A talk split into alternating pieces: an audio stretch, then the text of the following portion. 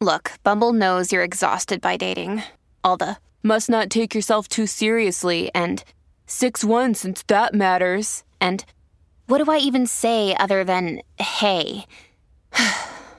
well, that's why they're introducing an all new Bumble with exciting features to make compatibility easier, starting the chat better, and dating safer. They've changed, so you don't have to. Download the new Bumble now. When you need mealtime inspiration, it's worth shopping Kroger, where you'll find over 30,000 mouthwatering choices that excite your inner foodie. And no matter what tasty choice you make, you'll enjoy our everyday low prices, plus extra ways to save, like digital coupons worth over $600 each week. You can also save up to $1 off per gallon at the pump with fuel points. More savings and more inspiring flavors make shopping Kroger worth it every time. Kroger, fresh for everyone. Fuel restrictions apply.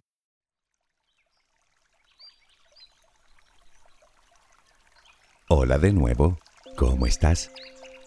Espero que muy muy bien.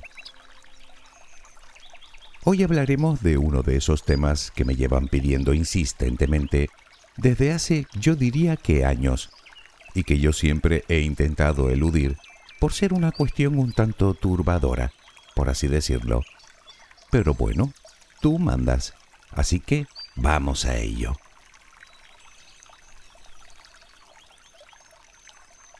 Una vez más nos enfrentamos a una cuestión para la que no hay una respuesta definitiva empíricamente demostrada. Aún así, y después de reflexionarlo convenientemente, considero que es un tema que debemos tratar, habida cuenta del papel tan trascendental que tiene para la mayoría de los seres humanos, ya crean en una cosa o en otra. De hecho, supongo que tanto si creemos como si no, todos nos hemos hecho más o menos las mismas preguntas alguna vez.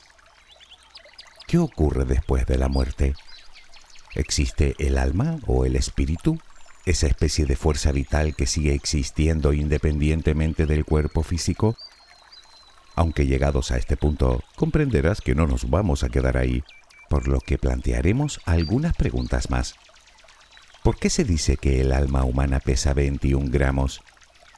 ¿Qué ocurre en nuestro cerebro cuando morimos? ¿Por qué tanta gente afirma ver y sentir cosas tras el fallecimiento? Como por ejemplo una luz brillante. ¿Qué tiene que decir la ciencia de todo esto?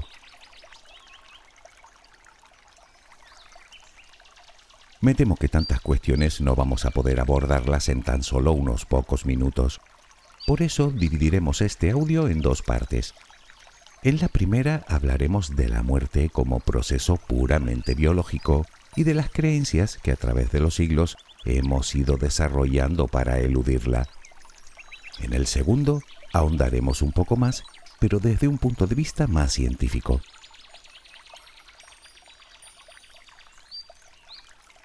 Como comprenderás, este que nos ocupa hoy no es un tema sencillo de tratar, precisamente por las innumerables vertientes que ofrece.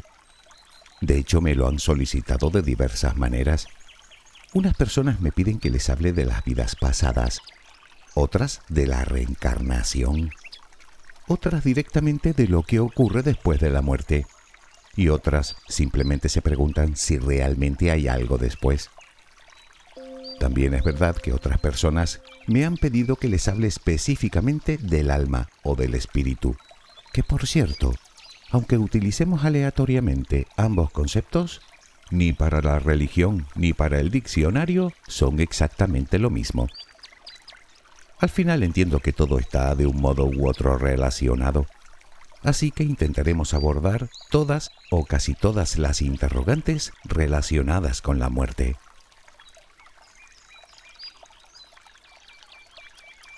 Si existe el alma o el espíritu o no, es obvio que ni yo ni nadie puede demostrar, ni en un sentido ni en otro, al menos de momento, puesto que no existe ni una sola evidencia científica que lo afirme o que lo niegue. Aunque tal vez hayas oído decir a alguien que la existencia del alma humana no solo está demostrada, sino que incluso se ha llegado a obtener su peso, unos 21 gramos. Bueno, me temo que esta afirmación es muy discutible. Esta leyenda proviene de un más que cuestionable experimento que realizó un médico a comienzos del siglo pasado.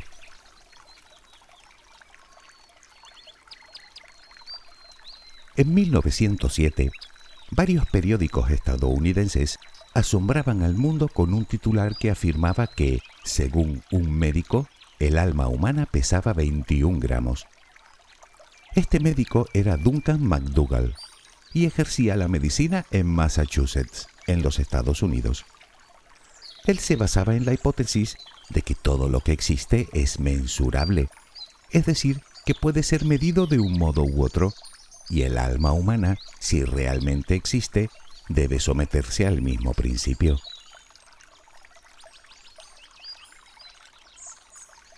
En el desarrollo de su profesión, este médico donaba parte de su tiempo a un hospital caritativo para enfermos incurables en la ciudad de Haverhill. Y ahí, en un lugar donde la muerte era una constante, fue donde se le ocurrió su idea, pesar el alma humana. Pero, ¿cómo hacerlo? MacDougall partía de una sencilla premisa. Si el alma abandona el cuerpo en el momento del fallecimiento, solo hay que pesar a los enfermos antes y después del deceso. Y eso fue exactamente lo que hizo. Y para ello colocó las camas de varios enfermos terminales sobre una báscula que según se decía de ella era bastante precisa. Naturalmente no voy a entrar en los detalles de este experimento porque creo que no es el momento Baste decir que dicho trabajo se basó en la observación de un total de seis sujetos. De estos seis casos, dos no pudieron tenerse en cuenta, pues la pesa no estaba correctamente calibrada en el momento fatal. Y en los cuatro restantes, los resultados mostraban mediciones contradictorias. Si te preguntas de dónde salieron los 21 gramos, ese dato fue extraído solo del primer sujeto sometido a estudio. En el resto los datos arrojados fueron completamente dispares.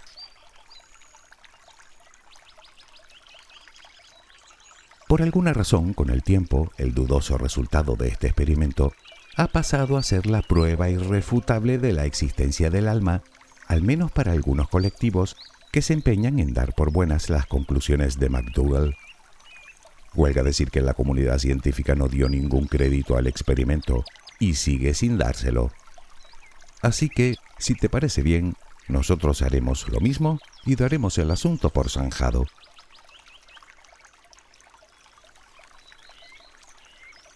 Los conceptos de alma y espíritu han evolucionado en gran medida a lo largo de la historia, y cada tradición filosófica y religiosa le han aportado sus propias particularidades e interpretado de formas muy diversas.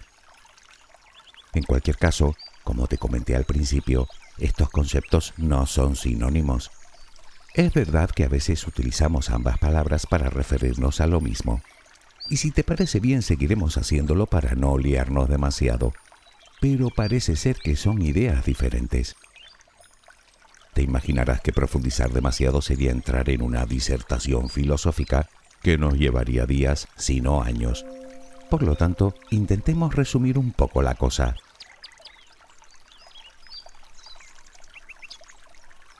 Según el diccionario, alma es el principio que da forma y organiza el dinamismo vegetativo, sensitivo e intelectual de la vida, mientras que el espíritu es un ser inmaterial dotado de razón, también llamado alma racional. Intentemos explicarlo. El alma, del latín anima, es propia de todos los seres vivos. En latín se usaba para designar el principio por el cual los seres están dotados de movimiento propio. Por eso para los romanos esto implicaba que todo lo que se movía tenía alma, y no solo los seres vivos como tal, sino la luna, por ejemplo, o el viento. Por lo tanto, alma se refiere tanto a la parte material como a la inmaterial de los seres vivos.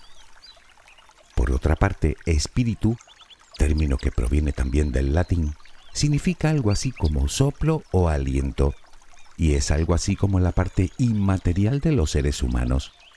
Es en él donde se asienta la conciencia, además de ser la parte que se conecta con la divinidad. Dicho con otras palabras, tú y yo somos almas y además tenemos un espíritu. Al morir, el alma desaparece, pero el espíritu no, o así lo afirman casi todas las religiones conocidas.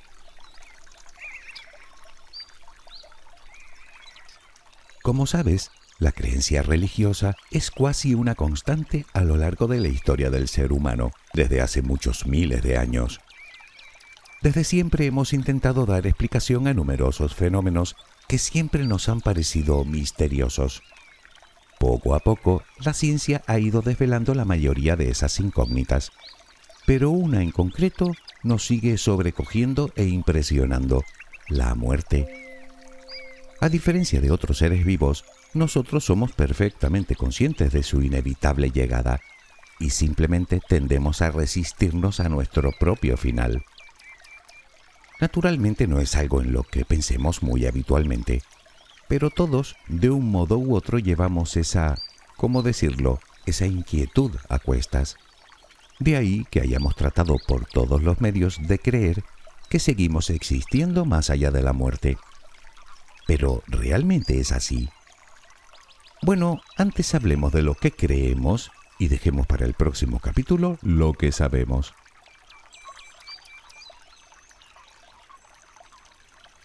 Cada tradición religiosa ofrece una explicación más o menos elaborada de lo que ocurre después del fallecimiento.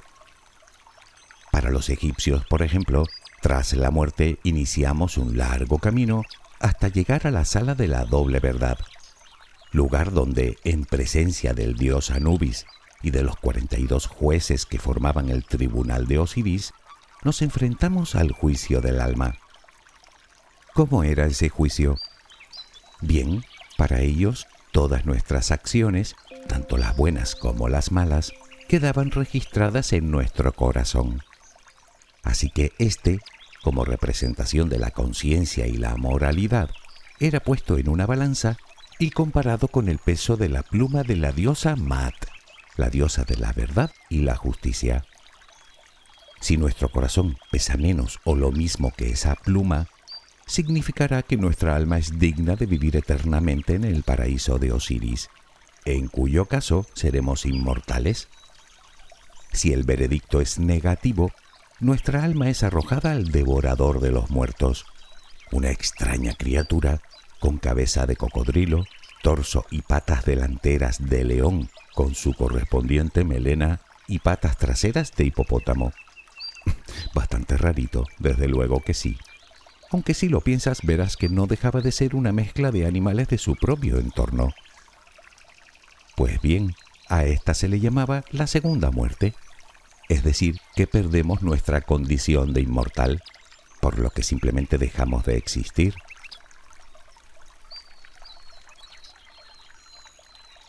Sea como fuere, la mayoría de religiones no conciben la destrucción del alma, pero sí tienen en cuenta distintos destinos de ésta en función de las acciones morales de los seres humanos.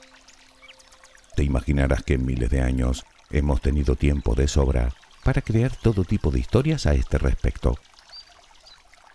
La mayoría de las religiones, desde las abrahámicas, cristianismo, judaísmo e islam, hasta la budista o hinduista e incluso el chamanismo contemplan dos de esos destinos, el cielo y el infierno. El uno es el antítesis del otro, la recompensa y el castigo. Para resumirlo, el primero es el lugar donde van las almas buenas y justas para vivir la felicidad eterna, mientras que el segundo es donde van las almas de las personas pecadoras para vivir un eterno sufrimiento.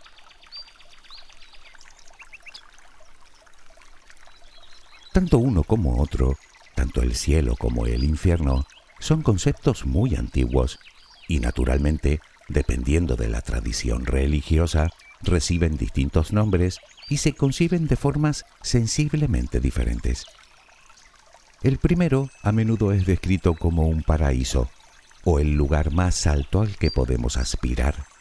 Por eso lo de cielo. Mientras que el segundo sería el lugar más bajo también conocido como inframundo, localizado, como era de esperar, bajo tierra. Una de las influencias más conocidas la ofrecieron los griegos. Como sabes, para ellos los bendecidos iban al Elíseos y el resto al Hades, al inframundo. Aunque ellos observaban otro lugar más al que iban los peores de todos, a la gran prisión del inframundo, ubicada aún más abajo que este, el Tártaro, que comenzó siendo la prisión de los titanes y acabó albergando las almas de las personas más malévolas.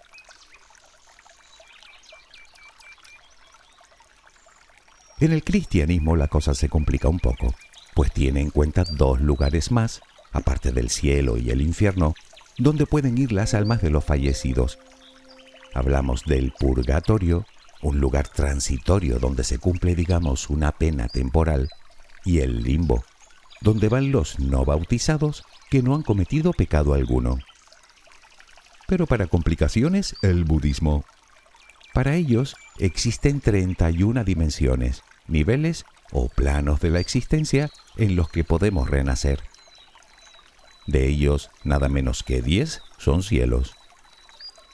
Y es que los budistas, al igual que sucede en otras religiones asiáticas, sí que creen en la reencarnación, algo que por cierto fue prohibido en el cristianismo durante el concilio de Nicea, en el siglo VI de nuestra era, puesto que se consideraba que tal creencia socavaba el poder terrenal de la Iglesia como si se pudiera prohibir algo así.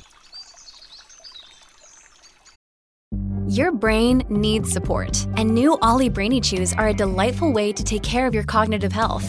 Made with scientifically backed ingredients like Thai ginger, L-theanine, and caffeine, Brainy Chews support healthy brain function and help you find your focus, stay chill, or get energized. Be kind to your mind and get these nootropic chews at ollie.com. That's O L L Y.com. These statements have not been evaluated by the Food and Drug Administration. This product is not intended to diagnose, treat, cure, or prevent any disease.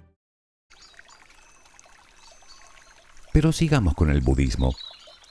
En función de cómo haya sido nuestra vida, podemos reencarnarnos en un nivel o en otro, y ninguno de ellos es definitivo.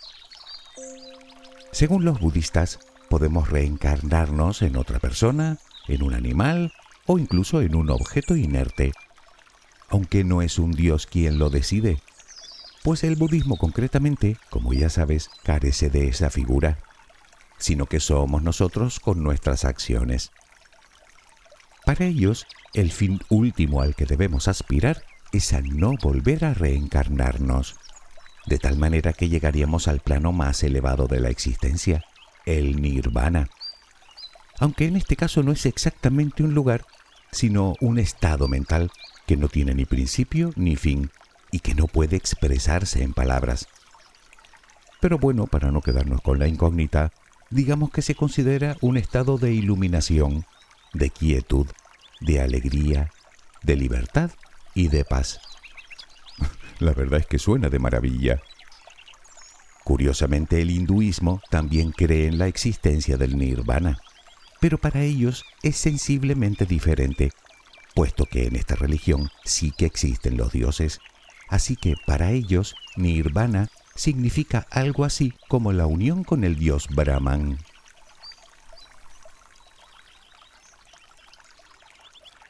Hasta ahora queda claro que hemos hablado exclusivamente de creencias, puesto que de ahí, si es que esos lugares existen, nadie ha regresado para contarlo. Eso sin tener en cuenta que todos a la vez no pueden ser verdad. Por lo tanto, cada cual, según la religión que profese, estimará una opción u otra. Claro que después están las personas que directamente no creen en nada de eso. Para ellas la muerte es el final y punto, el momento en el que todo acaba, tanto el cuerpo como la conciencia. Pero, ¿quién tiene razón?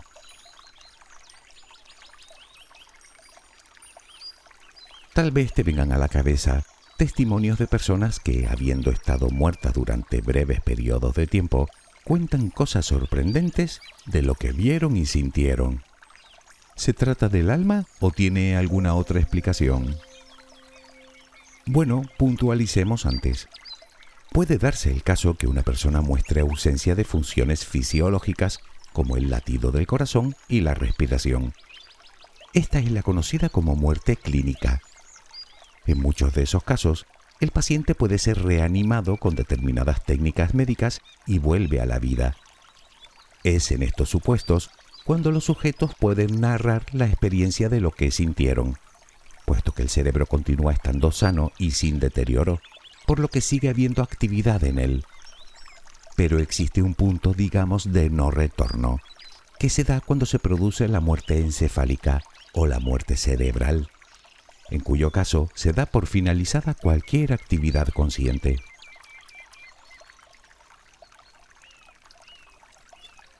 Para una parte importante de la ciencia, ahí acaba todo. No hay nada más allá. Digamos que el paradigma científico actual no suele reconocer la existencia de la dimensión espiritual y tiende a explicar la vida por medio de una mezcla de física, química y ecuaciones matemáticas. Para la mayoría de científicos, el alma o el espíritu, como quieras llamarlo, es un concepto psicológico que solo se puede desentrañar desde la neurociencia. Sin embargo, quedan varias preguntas en el aire. ¿Por qué tanta gente cuenta sensaciones similares cuando tiene una experiencia cercana a la muerte? Una de cada cinco, para ser exactos. ¿Por qué hay personas que afirman haberse reencarnado de una vida anterior? ¿Qué ocurre realmente en nuestro cerebro cuando fallecemos?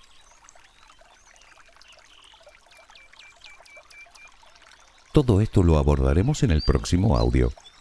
Creo que por el momento tenemos tema de sobra para reflexionar largo y tendido. Como es natural, cada cual es libre de creer en lo que quiera o en lo que más le ayude a sobrellevar su vida, sin tener que dar explicaciones a nadie. Faltaría más. ¿En qué crees tú? Ya que tienes tus dudas, te confieso que yo también. Quizá en el próximo capítulo podamos despejar algunas de ellas. Espero que tengas una luminosa jornada. Hasta muy pronto.